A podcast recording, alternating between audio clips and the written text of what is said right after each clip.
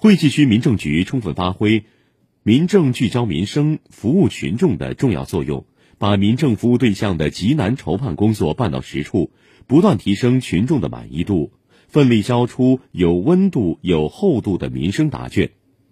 截至目前，累计保障低保对象一百四十三人，发放最低生活保障金一百零三点八万元，保障特困对象十三人，发放特困供养金二十点八万元，累计发放临时价格补贴十一点六二万元，累计发放困难残疾人生活补贴六点九万元，重度残疾人护理补贴一百六十六点六七万元，临时救助金二点二四万元。